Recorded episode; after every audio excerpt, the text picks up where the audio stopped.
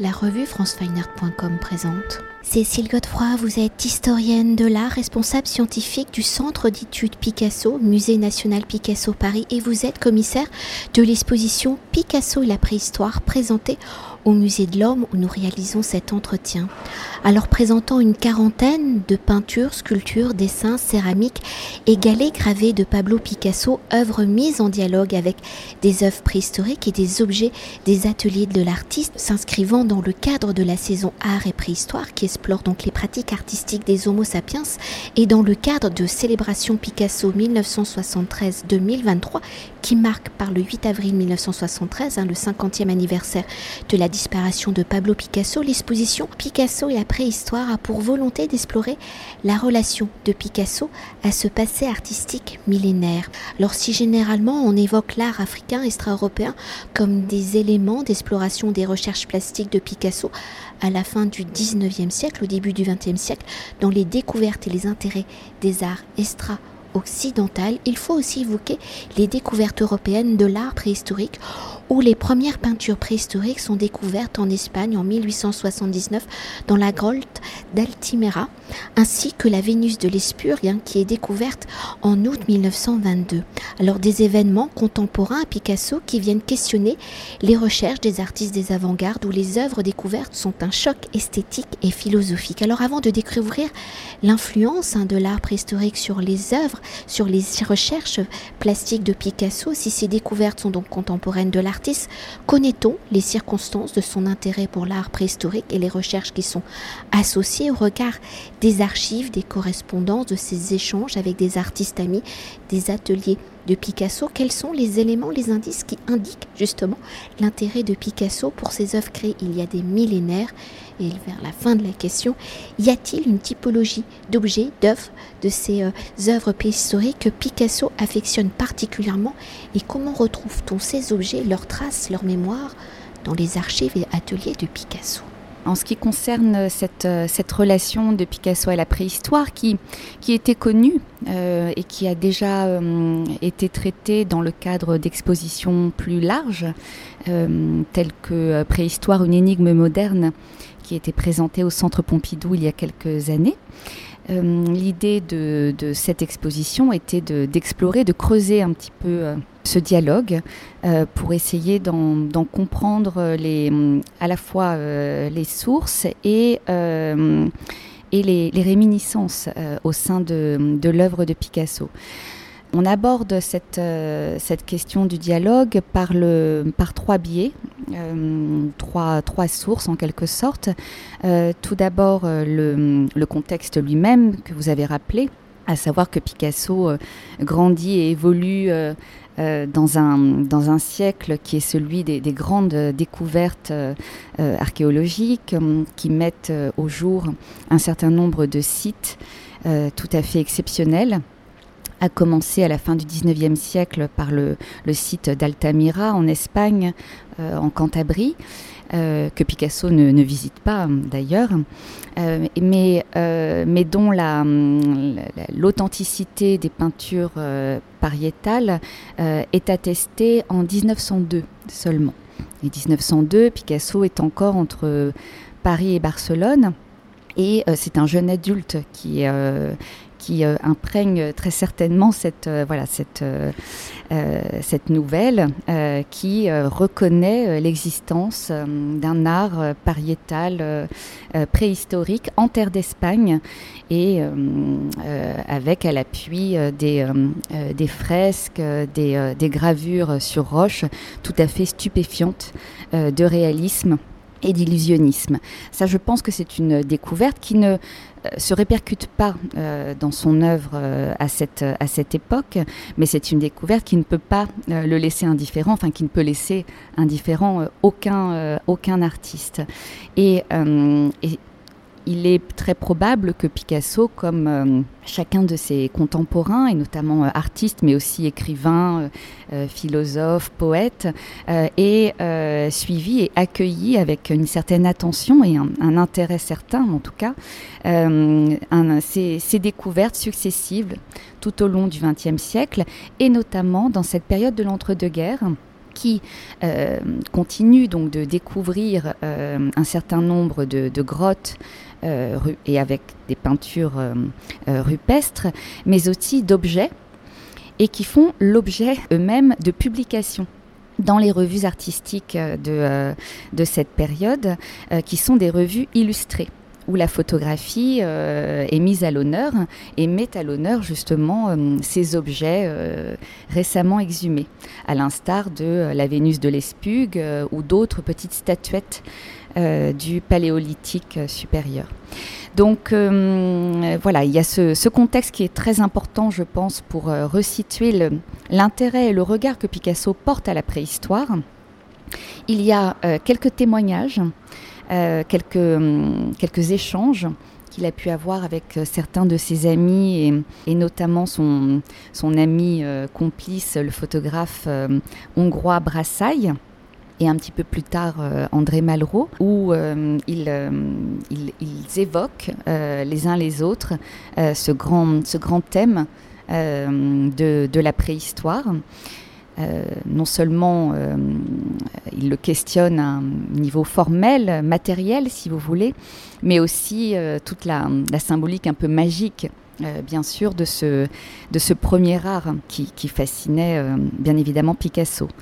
Et puis, le dernier lien, le, plus, le plus tangible finalement, c'est la présence dans l'atelier de Picasso de deux moulages de la Vénus de l'Espugue qui donc est découverte euh, par euh, euh, Saint-Périer en 1922 dans la grotte des Rideaux en Haute-Garonne. Donc en France, et qui fait rapidement l'objet d'un don, puisque la petite statuette va entrer donc au Muséum d'histoire naturelle la même année. Et, et, être ensuite moulée, donc pour des, questions de, préservation. mais les moulages vont être accessibles est vendu euh, au grand public. Et Picasso fait très certainement l'acquisition de, euh, ces moulages euh, dans la seconde moitié des années 20. Et nous mettons précisément en perspective euh, ces moulages euh, de l'Espugue euh, avec un certain nombre d'œuvres, et notamment de, sculptures, mais aussi de, dessins et gravures, et une très très belle peinture. nous mettons donc en perspective l'Espugue et, l'œuvre de Picasso qui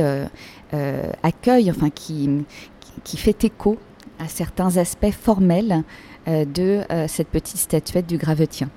Et justement, pour poursuivre, euh, donc si l'intérêt de Picasso pour l'art préhistorique semble englober hein, toutes les formes de découverte, on a parlé de la peinture pariétale, abstraite, figurative, empreinte et bestiaire, les Vénus, les objets mobiliers, comment Picasso explore-t-il, décorte-t-il, réinterprète-t-il, formalise-t-il ces différentes typologies de l'art euh, préhistorique, comment ces formes réinterprétées deviennent-elles les réflexions et les écritures de la modernité? En soi, euh, euh, ces, petites statuettes qui sont pour la plupart des, statuettes féminines, on trouve quelques, quelques phallus également, comme on peut le, les, les, contempler dans l'exposition Arts et Préhistoire. Mais euh, la plupart de ces petites statuettes euh, sont, euh, sont des Vénus ou des dames, des déesses mères en quelque sorte. Et elles sont en effet elles apparaissent au moment même où elles sont exhumées, elles apparaissent d'une modernité absolument éblouissante par la manière dont les, le corps est, est, modelé ou taillé comme dans le cas de l'Espugue, dans cette, ce, fragment euh, d'ivoire, euh, il y a une forme d'abstraction euh, des corps, d'exagération des parties féminines, mais qui sont, ici, qui nous sont restituées avec une complète liberté. Et c'est cette, cette liberté qui, qui saisit et qui, séduit très probablement les artistes euh, du XXe siècle et, euh, Picasso euh, en premier lieu. On retrouve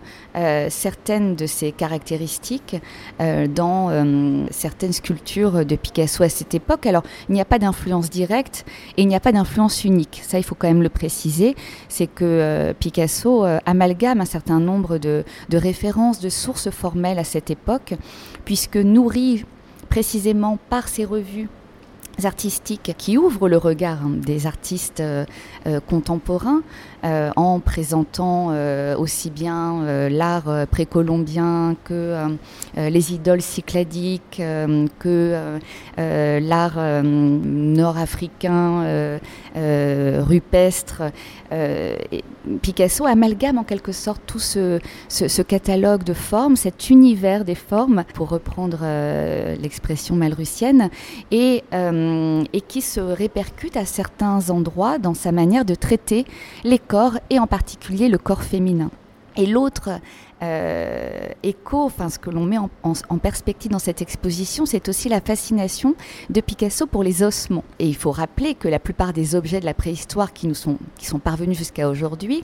ont été taillés ou gravés dans des éléments naturels, donc euh, des cailloux, des galets, mais aussi euh, des os, des dents, des quidés, des mandibules. eh bien Picasso, en une certaine manière, a répété euh, ou reproduit ce geste euh, multiséculaire hein, qui est celui de, ramasser, de récolter des éléments euh, de la nature, des objets trouvés,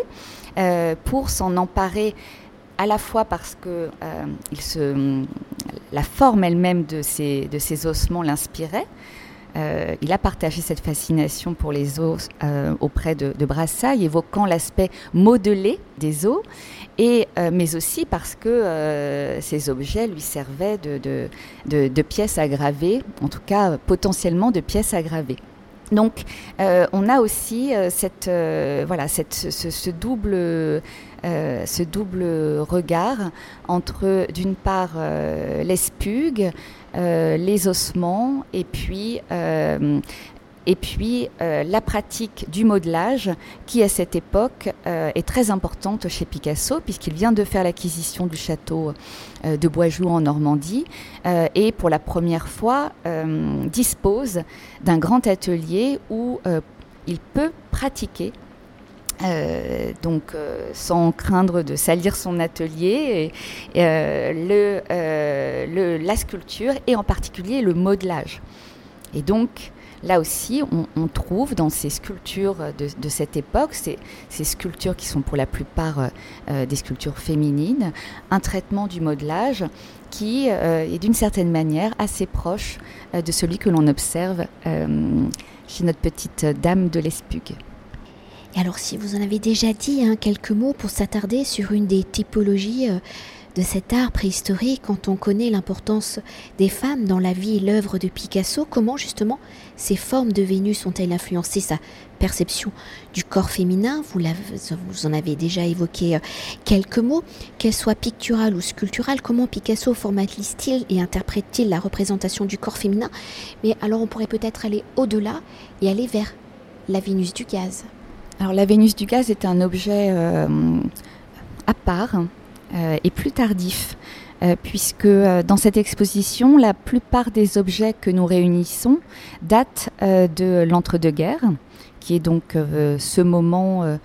très particulier à nouveau au Picasso. parce qu'il est aussi en lien et en prise avec les, avec, les surréalistes, avec André Breton, qui travaille de, euh, beaucoup et régulièrement avec Christian Zervos, l'éditeur de la revue euh, des cahiers d'art, et qu'il se nourrit donc de toutes ces images. Hein. Il faut rappeler que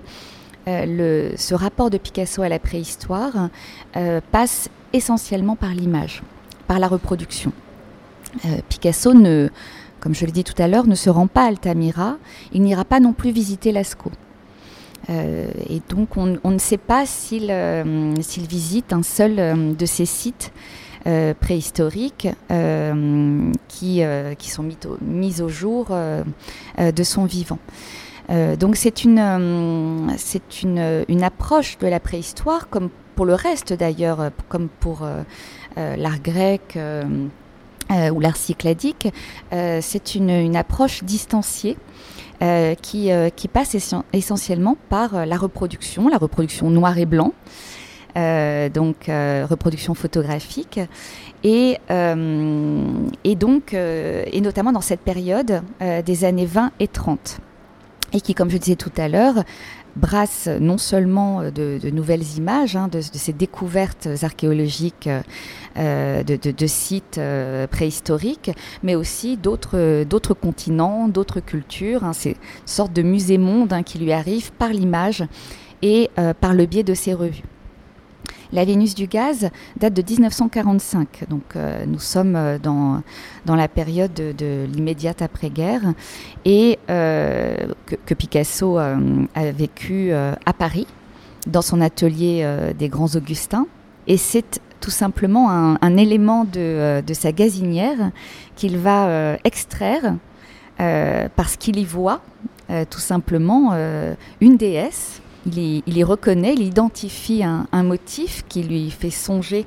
à ces déesses euh, du Gravetien, euh, qu'il extrait et euh, qu'il dresse à la verticale pour en faire sa Vénus du gaz, qu'il titre ainsi, ainsi que nous le, rapporte François Gillot, ce qui est très rare chez Picasso. Il faut le, souligner, Picasso ne titrait pas ses, ses œuvres. La plupart des titres que nous, euh, que nous reproduisons dans les catalogues et euh, dans les cartels d'exposition ont été donnés par des musées euh, et des historiens d'art, mais, mais très rarement par Picasso. Et là, pour cette, cette Vénus du gaz, le titre lui vient véritablement de l'artiste et il, il en parle d'ailleurs comme d'une déesse, comme sa déesse des temps modernes. Et pour conclure notre entretien et pour mieux cerner on, l'a déjà bien cerné, je pense, hein, la relation de Picasso à cet art préhistorique. Comment avez-vous justement articulé l'exposition à travers les cinq chapitres de l'exposition? Comment les œuvres de Picasso et les œuvres préhistoriques dialoguent-elles entre elles? Et comment les œuvres de Picasso permettent-elles de renforcer la dimension artistique également des pratiques plastiques de ces hommes, de ces artistes de la préhistoire? Nous mettons en dialogue l'œuvre de Picasso avec euh, des objets euh, de la préhistoire tout au long du parcours de, l'exposition. Euh, donc dès le premier chapitre consacré au, corps modelé, vous pourrez voir côte à côte les œuvres de Picasso, certains objets de son atelier, et notamment les ossements et les crânes d'animaux, euh, crânes de, grands bovinés notamment, à proximité euh, d'ossements gravés par, euh, par les hommes de la préhistoire, par ces premiers artistes. Et je, crois que le, lien de... Alors non pas d'influence, mais plutôt de, de, réminiscence, de, rémanence, à la fois des objets, des supports, des gestes,